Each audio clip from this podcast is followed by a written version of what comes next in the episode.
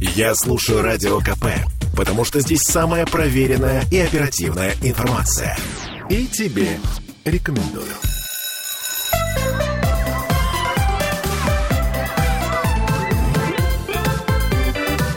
Родительский вопрос. А Мы с Аглайдой Датышидзе решили поговорить на спорную и сложную тему, которая сейчас, кстати, э, довольно широко обсуждается. Поговорим о суррогатном материнстве, об ЭКО, о заморозке яйцеклеток. Аглайда Это Датышидзе целых три темы. Привет. Наш психотерапевт, да. А, Тему я заглавила так. Мой чужой ребенок. Я напомню, что мы в прямом эфире, что у нас идет трансляция ВКонтакте. Если хотите, можете туда писать свои э, замечания, э, вопросы, возражения и прочее. А также э, у нас есть WhatsApp, Telegram, плюс 7 931 398 92 92. Ну, э, начнем, наверное, с заморозки яйцеклеток.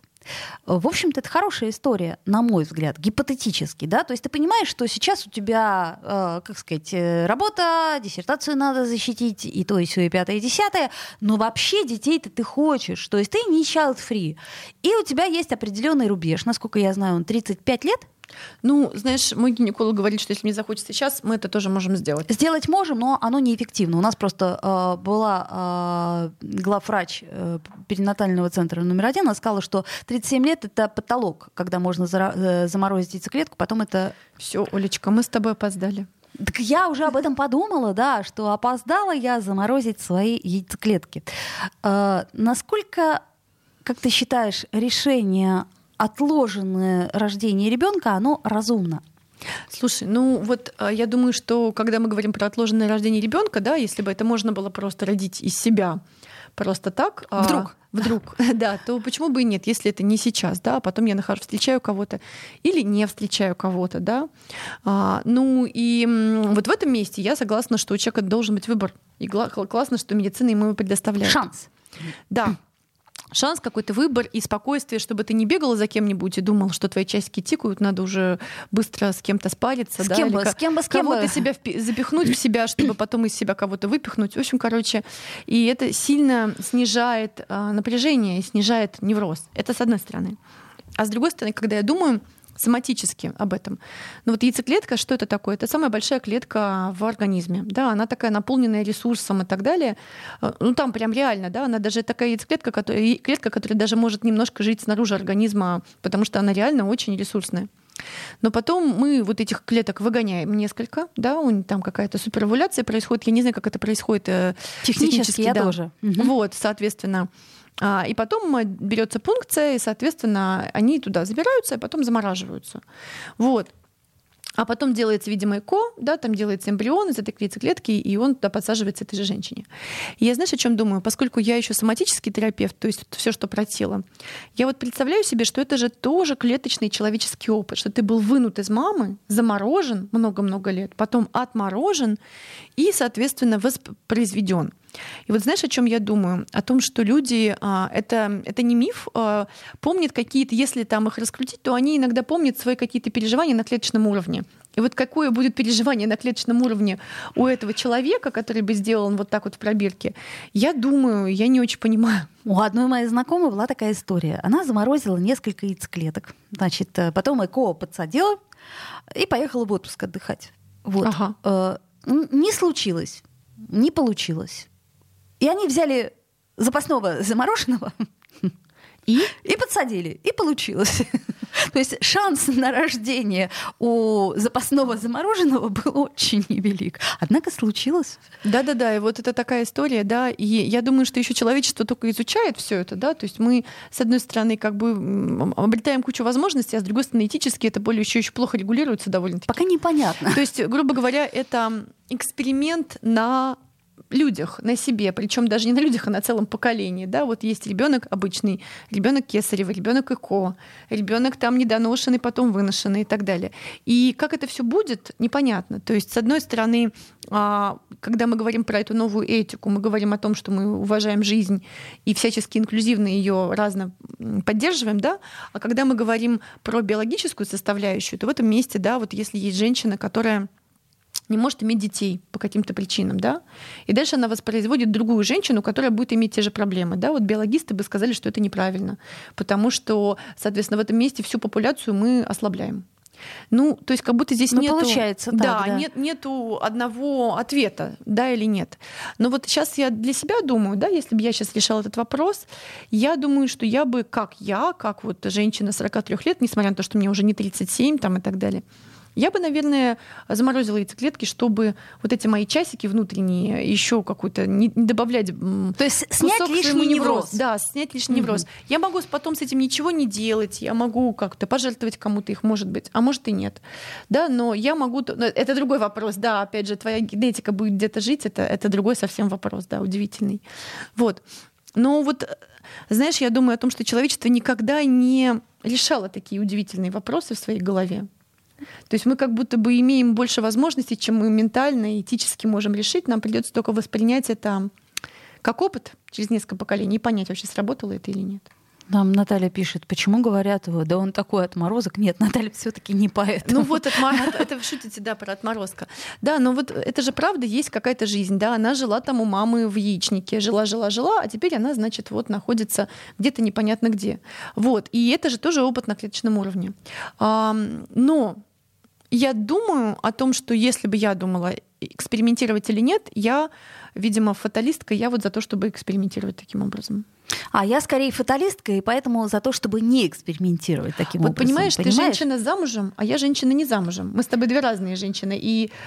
Вот, смотри, теперь мы возвращаемся к, э, опять-таки, э, к вопросу от печки. А для чего мы рожаем ребенка? То есть да? для чего? Вот. А так... какой, у тебя, какой у тебя был план? У тебя не было плана, с тобой случилось В том-то и дело, что э, у меня, например, не было плана. Ну, а у меня есть, не было. Ну вот, э, да.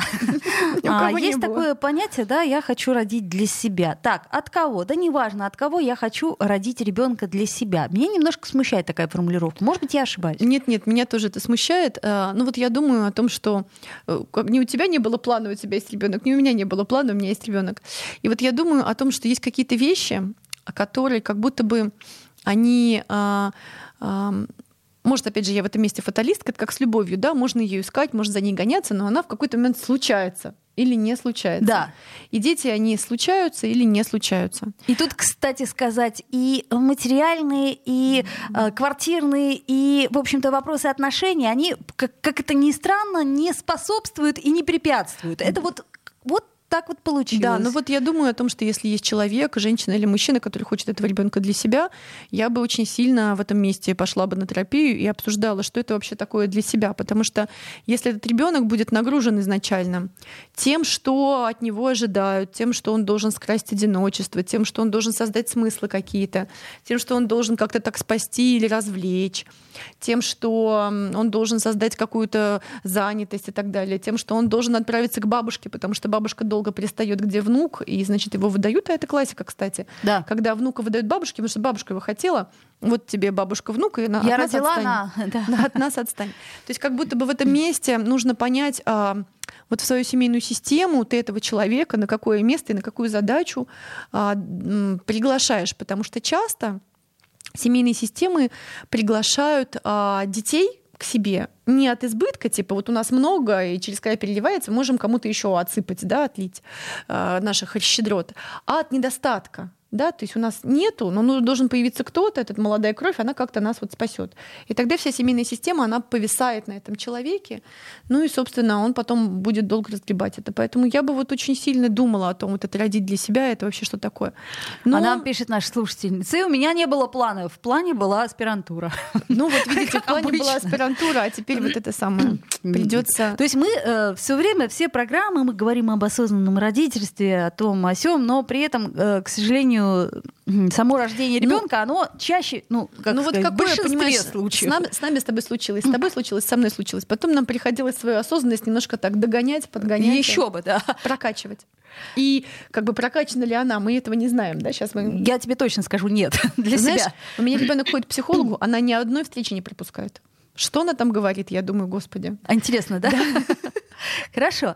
А, э, ЭКО. Э, это такая процедура, э, насколько я опрашивала своих знакомых, которые принимали в этом участие, насколько я э, читала об этом. Э, процедура долгая, сложная и, э, как это сказать, не безболезненная с точки. Нет. Вот. И самое ужасное то, что э, процент э, успеха он не настолько велик. Насколько болезненен, да, насколько Да. болезненная история. И ты хочешь узнать с психологической точки зрения или что? Да, я пытаюсь понять, э, что может э, как это сказать, легкий и здорового человека, легкий курильщика. То есть что может э, в здоровом смысле слова двигать женщиной или мужчиной, там, я имею в виду, что семьей, парой, и что может вот приводить к маниакальному, к маниакальным множествам попыток, и такое мы тоже знаем. Ну, люди хотят э, создать совместный труд, да, совместный плод. И им очень важно, что они вместе создают что-то такое. Знаешь, о чем я думаю? У меня есть знакомые, у которых было 6 или 7 ИКО, и вот последнее ИКО, удачное, последнее.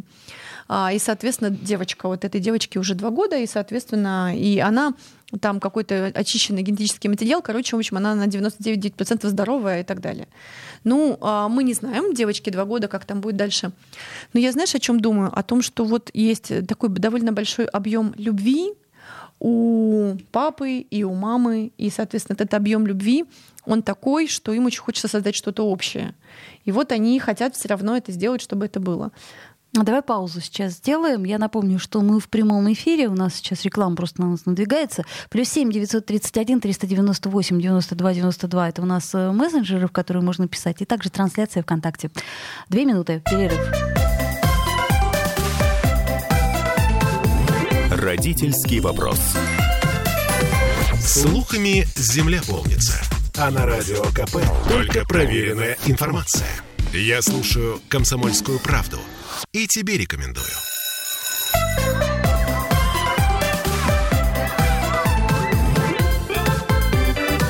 Родительский вопрос. Вновь возвращаемся в эфир и продолжаем наш э, сложный разговор «Мой чужой ребенок».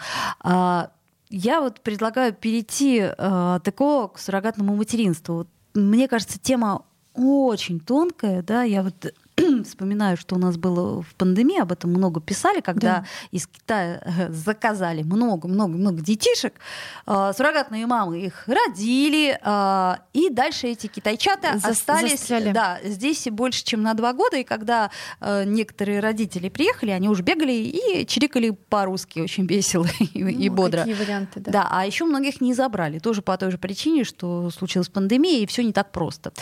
А, с суррогатным материнством у меня гораздо больше вопросов, чем с ЭКО. Если ЭКО это хотя бы э, ну, более или менее понятная мне технология, то тут вообще я не понимаю. Знаешь, я про ЭКО могу сказать, что мне кажется, что это еще, ну, во-первых, конечно же, моральный выбор, а еще претерпевание большого объема боли физической и какого-то, да, то есть э, гормональные всякие препараты, которые тебя делают то меньше, то больше, то сложнее, то, то, то у тебя эмоции какие-то еще. И я думаю, что так или иначе это должно быть сопровождено психологом, да, чтобы как будто бы в этом страдании, во-первых, не утонуть, во-вторых, а, видеть цель, Да, если Да. ты не видишь результата, то это еще сложнее, кстати. Вот, э, видеть эту цель э, и ост- оставаться, да, и оставаться в каком-то месте, потому что классно, чтобы это было прям какая-то радость была бы, ну, хоть где-то, да. Вот, знаешь, я вот думаю о том, что гинекологи рекомендуют э, рожать до 30 лет, я знаешь, что понимаю? Я начинаю понимать, почему. Потому что физически ты можешь испытать в этот момент радость, а когда ты после рожаешь, то ты будешь испытывать, конечно, радость, но еще кучу всяких сложностей с точки зрения телесного. Ну, да, есть- вот для меня, например, самой большой сложностью оказалось э, первые три месяца непрерывного какого-то э, полубессознательного вот этого ощущения, что ты то спишь, то не спишь. и Да-да-да. когда ты просыпаешься, у тебя вроде ощущение, что ты и не спал. И вот это вот именно первые три месяца. А так как сам процесс родов э, для меня был какой-то несказанной радостью. И, наверное, такого градуса счастья я не испытала когда, больше. когда уже наконец, уже наконец все. Ну вот когда его положили на живот, вот это вот для меня был верх счастья. Да, но вот я к чему говорю? К тому, что я думаю, что есть женщины, которые, например, биологически как-то не способны их зачать, но они психологически, да, биологически способны их выносить, во-первых, а во-вторых, психологически способны а, еще быть хорошими матерями и много кого, ну, то есть хороших людей вырастить. И мало того, это может сохранить и отношения, и брак, это может быть общим каким-то общим проектом двух людей, которые любят друг друга. Слушай, а вот как, по твоему мнению, по мнению психотерапевта, э, например, отличается э, суррогатная, ой, нет, э, именно ЭКО, да, со множеством попыток от, например, усыновленного ребенка? Ну, я думаю, что это очень разные вещи. Просто ЭКО — это же твой генетический материал, и ты, правда, претерпеваешь а, что-то. А Э, усыновленные дети это скорее социальная работа. Помнишь, у нас давно-давно был вот такой подкаст э, с тобой. Э, была там женщина, у которой есть усыновленные дети. Которая, да. кстати, нам не советовала. Да, она нам не советовала. Она сказала, я помню, что нужно просто понимать, что это вот какие-то граждане, которые живут в твоей семье, и ты просто им предоставляешь услугу, и тогда нормально. Вот. Но я думаю, что когда ты кого-то усыновляешь или удочеряешь, ты имеешь дело с эмоциональным и психологическим материалом той семьи, того э, чего-то всего, да, ну ты, это же не табула, табула раса, вот этот ребенок, да, там если ты семьи, то, то, как он попал к тебе, это его личная история, и ты будешь иметь дело с его личной историей.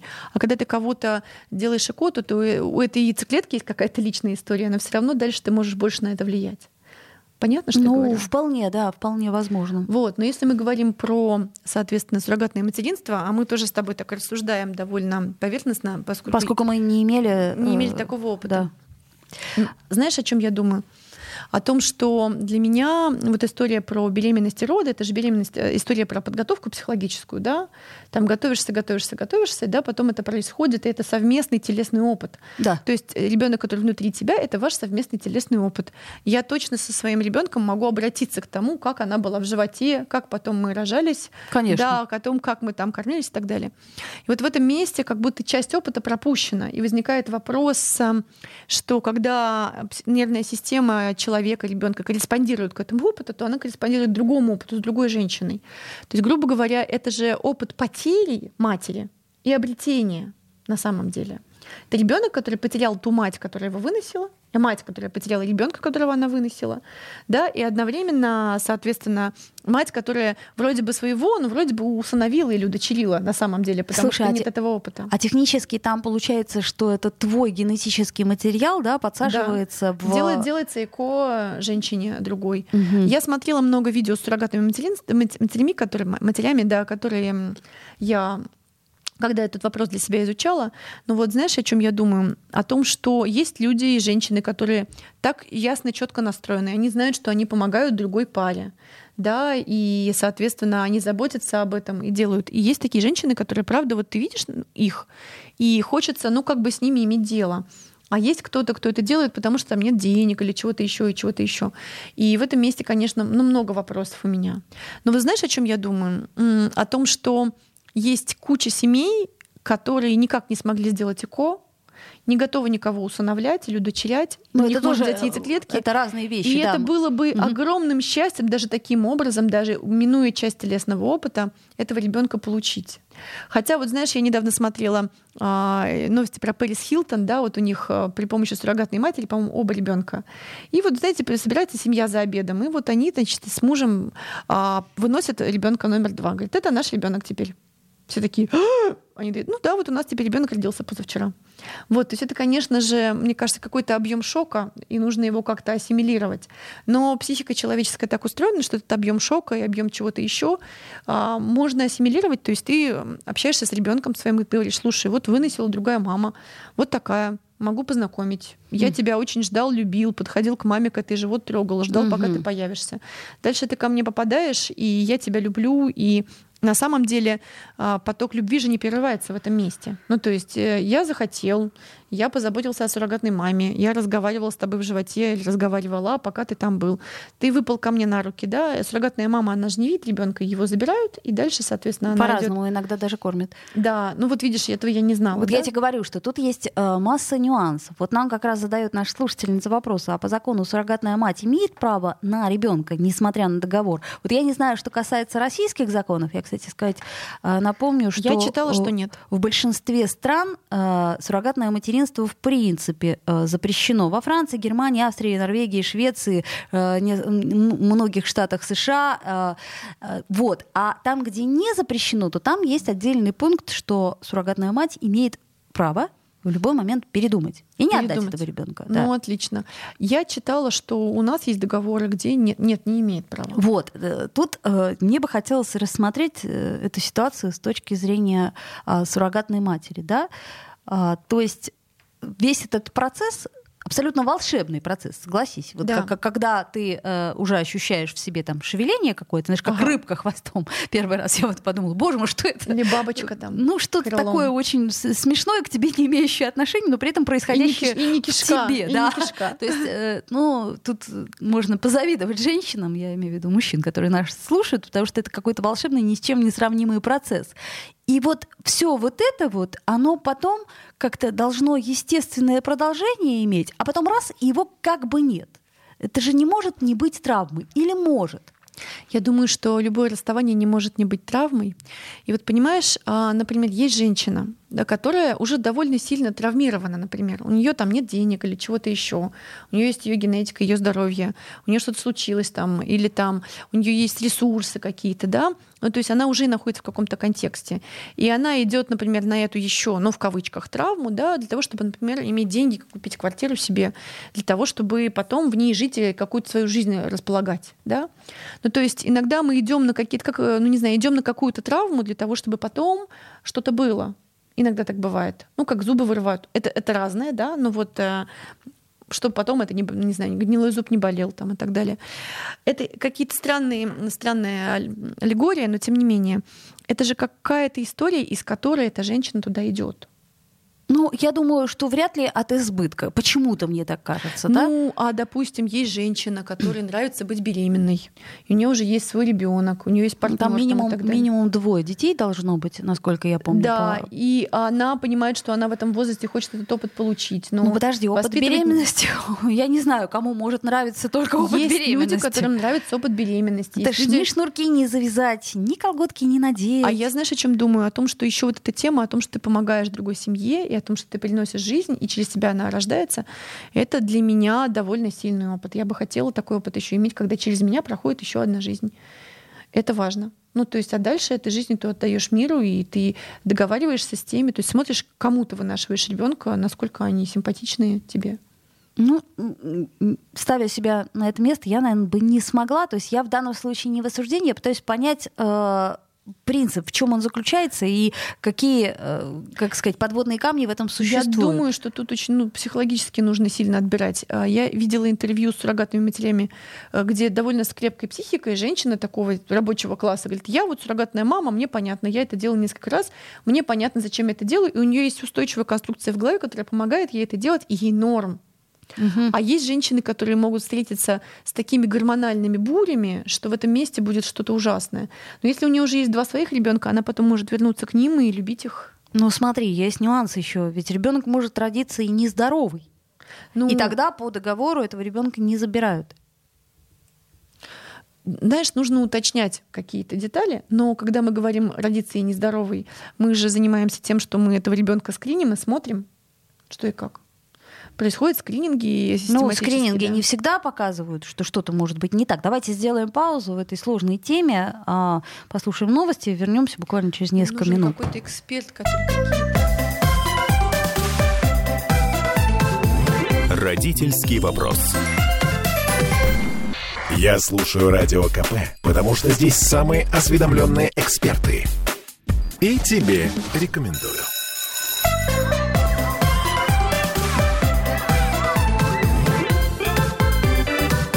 Родительский вопрос. Вновь возвращаемся мы в эфир и продолжаем наш э, непростой сегодня разговор с Аглаей Датышидзе. Э, мы говорим об ЭКО, о заморозке яйцеклеток, о суррогатном материнстве, о том, а, насколько это соответствует нашей внутренней этике. Ну, тут каждый решает, конечно, для себя, но э, какие-то подводные камни мы пытаемся рассмотреть. А, и мы остановились на том, что, по сути дела, если э, суррогатная мать рожает заказанного ребенка, то это является травмой как для матери, так и для ребенка, с одной стороны. Но с другой стороны, Мы уже не раз говорили, что вся наша жизнь это сплошная травма. Ну, совокупность травм, да, личность, совокупность травм просто как бы так травмировали, так травмировали. Есть же а, в психотерапии такое понятие, которое называется символизация травмы. То есть есть травма, ты ее получил, ты не можешь уже ее отмотать назад. Никак. Да, это уже полученный тобой опыт. То, что ты можешь сделать, только пройти насквозь. Да, то есть только прожить это, пережить, ощутить и придумать а, метафору или символ, который ты сделаешь или какое-то действие и так далее, чтобы Сейчас приведу пример. А, чтобы эта травма тебя, ну, как бы отпустила или тебя, тебя не зудила. Например, у меня в свое время было, я, по-моему, рассказывала эту штуку, я даже флешмоб такой делала. У моей матери было довольно, как у всех э, матерей, да, было какое-то количество абортов. Вот, и как будто бы я, получается, единственный выживший из этой матки, вот. Ну и у меня есть такая штука, называется комплекс выжившего, когда, знаете, все они почили, а я за них за всех буду жить. Это классика вообще абсолютно. Комплекс выжившего. И у меня был такой или есть такой, да, потому что у меня могло быть много братьев и сестер, которые могли бы там всякое разное. И до меня, и после. И я просто посадил какое-то количество деревьев. Одно выросло, это мой типа старший брат, какой-то там это посреднее. Да, ну, как-то я для себя придумала, сколько деревьев я посадила, примерно мы посчитали и так далее. И в этом месте, когда мне хочется обратиться к этой вот всей идее, она символизирована. Да, вот есть это дерево, там яблоня, сирень, там что-то еще. Пара яблонь, пара сиреней и так далее. И я говорю, здрасте, там, знаете, старший брат. Но это выглядит как немножко безумие, но тем не менее, вот у меня перед подъездом растет яблоня, это мой старший брат. Я так решила. Вот. И в этом месте вот это вот то, что у меня меня болело бы, оно не болит. И я думаю, что как раз многие великие там художники или что-то еще, да, они занимаются вот этим тем, что а, они символизируют разные свои травмы, находят э, творческие метафоры и так далее. Вот если ты посмотришь на работы Фриды Дикала, да, а, например, там она везде, внутри нее это пушка, она скрепленная чем-то, да, и это э, как бы потрясающая метафора того, что с, ним, с ней происходит. И потом это отделяется от тебя, уже становится твоим творчеством, оно уже может кого-то трогать, и люди тебя начинают в этом видеть, и при этом оно не болит. Так что это, в общем-то, огромный повод для творчества и изобретания чего-то. А, но если мы все-таки с тобой размышляем о том, а, ну вот, предположим, нас слушает кто-то, кто а, сейчас стоит на пороге выбора, да? Ага. Ну, что, что мы можем э, подсказать? Какие вопросы стоит себе прежде всего задать? Ну, знаешь, вот я думаю о том, что я реально думаю, что на самом деле не существует правильного и неправильного выбора. Просто есть последствия, и ты потом их разгребешь и не разгребешь. Вот. А, возникает вопрос, как я буду разгребать это просто. Как я буду разгребать последствия, любые последствия, да, любого своего выбора. А есть ли у меня ресурсы потом с этим как-то справиться? Да, то есть, ну вот, ты знаешь, ну, например, если кто-то сломает ногу, он знает, что он будет делать. Он пойдет в травму, там наложит гипс и так далее, да. Там, если кто-то, там, не знаю, что-то чем-то рискует, он знает, что потом он сможет сделать что-то и что-то. То есть эм, на какие свои силы я могу рассчитывать в этом месте. Вот. И я еще думаю о том, эм, из какого состояния я это делаю. Например, мне сейчас очень плохо, и я хочу хоть за что-то захватиться, и это ЭКО будет моим единственным шансом. И, может быть, честнее будет пойти и переживать это плохо. Вот. А потом уже, ну, там как-то вот заняться этим. То есть, грубо говоря, мы, как обычно, да, пытаемся понять э, мотивацию да. И как только мы понимаем мотивацию, ты знаешь, как э, когда, например, твой ребенок очень хочет, э, чтобы ты завел ему щенка, и ты должен понять, может быть, он действительно одинок, ему не хватает твоего внимания, а этот щенок это лишь, ну это грубый пример, конечно, но ну есть такое есть такое мнение, что в семьях, где детям хватает внимания, они не хотят собак. Ну, например, да. Я думаю, что это не так, потому что дети хотят в какой-то момент собаку, это другой вид внимания, и мало того, так как тебя будет любить собака, ни одна мама не сможет тебя любить, так как тебя будет любить любить собак, и я тебе вот как обладатель двух собак могу сказать, то есть столько эндорфинов ты все равно не, не получишь. Это дополнительный приток. Плюс дети, которые растут э, в семьях с собаками, у них лучше симпатии, лучше вообще взаимопомощью и так далее. Если у них нет братьев и сестер младших, то я думаю, что собаки это один из вариантов, если позволяет там ресурс. Но, опять же, еще знаешь, о чем я думаю? О том, что когда я привожу в жизнь ребенка, да, приглашаю, то я же его привожу из какой-то семейной системы и приглашаю в семейную систему. Что за место в семейной системе уготовано этому ребенку? Например, у меня нет мужа, и я бы хотела, чтобы у меня родился мальчик. Хотя бы чтобы мальчик. был мужчина в семье. Хотя бы мальчик. Подождите, а вы, вам нужен эмоциональный муж или вы кого себе мужа родите? Так это так не работает, да? Или там, например, у меня плохо отношения с мужчинами складываются, поэтому я пойду донорскую сперму попрошу у кого-нибудь, кого лица я не знаю, а, и так далее.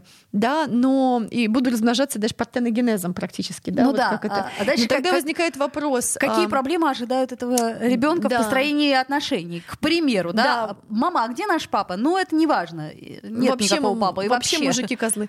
Да, Все мужики козлы. может быть, я в этом месте все-таки подумаю о том, как я выстраиваю отношения с противоположным полом и так далее.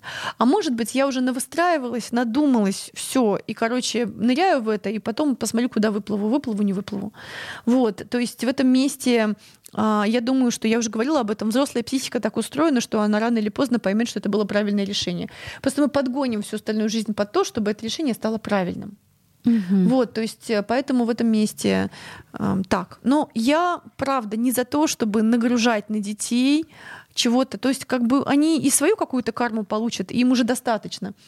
Вот, но чтобы еще нагружать на детей то, что я могу а, взять сам, да, то, что я могу взять сам, какие-то свои переживания, сложности и так далее, я бы сначала порешала бы это самостоятельно. И можно заморозить яйцеклетки, порешать, а потом решить.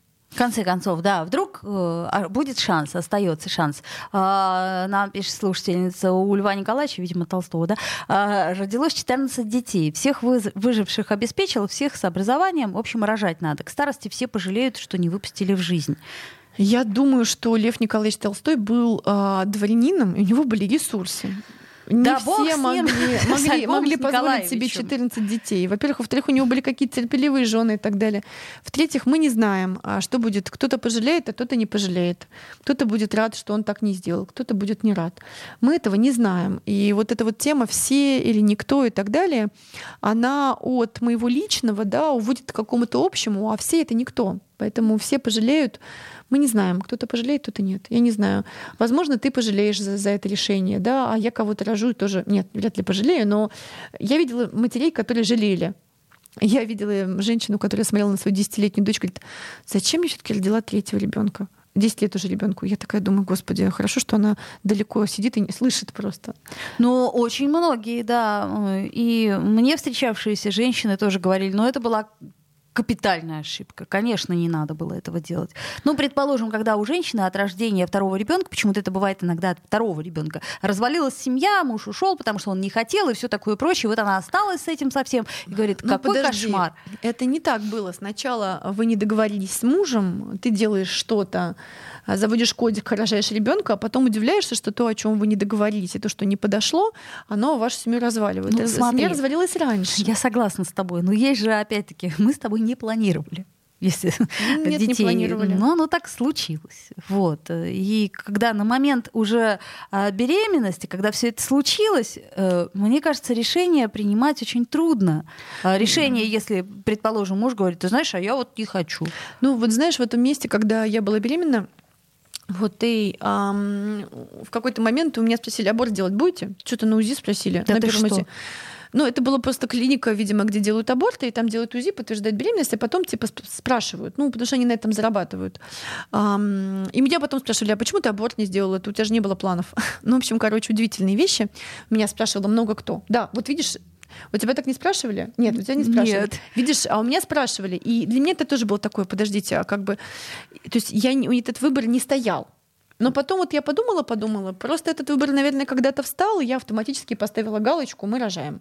Вот. Но в этом месте же еще, короче, куча разных вариантов выбора может быть. Ну, не куча. Куча, два варианта. да. Ли- Либо да, либо нет. Вариант один. Ну, словом, естественно, мы никого не осуждаем, мы просто пытаемся разобраться, насколько эта история, она, во-первых, жизнеспособна. Ну, тут, я так понимаю, время покажет. разберемся, да, будет несколько Через- поколений этих детей, и мы выясним, как это вообще на всех влияет. И, наверное, законы через 10-20 лет подтянутся, когда уже будет понятно. Да, а во-вторых, мы пытаемся еще раз сделать акцент на том, что а, цель и мотивация. Это все-таки очень важно. Одно дело, когда ты не планировал и так получилось, ну получилось и получилось. А другое дело, когда ты ребенка рожаешь для себя, потому что у тебя нет, а мужчины, нет того, нет всего, нет цели в жизни, нет а, какого-то занятия увлекательного. Ну хоть ребенок пусть будет. В свое время я плакала от цитаты Виктора Франкла о том, что а, дети могут быть смыслом а, жизни женщины, но это не единственный смысл жизни женщины и человека вообще. Вот если ты понимаешь, что это не единственный твой смысл, и ты можешь себя реализовать еще как-то, то у тебя появляется больше выбора внутри своей головы. Ну, а кто не заморозил яйцеклетки, у того еще есть шансы. А еще э, есть же теория, что все-таки души как-то выбирают родителей. Ну, не может же быть, что это все так рандомно происходит. Но это все к сожалению, божественный замысел и лишь теории, в которых мы с Аглайдой Тышидзе а, даже не пытаемся плаваем. разобраться, плаваем. Поэтому как бы вы ни поступили, поступаете вы правильно, ну, дальше единственное, что за каждый выбор мы несем какую-то ответственность, ну, а ответственность уже можно с психотерапевтом. Ну, например, с Аглайдой Тышидзе. Родительский вопрос.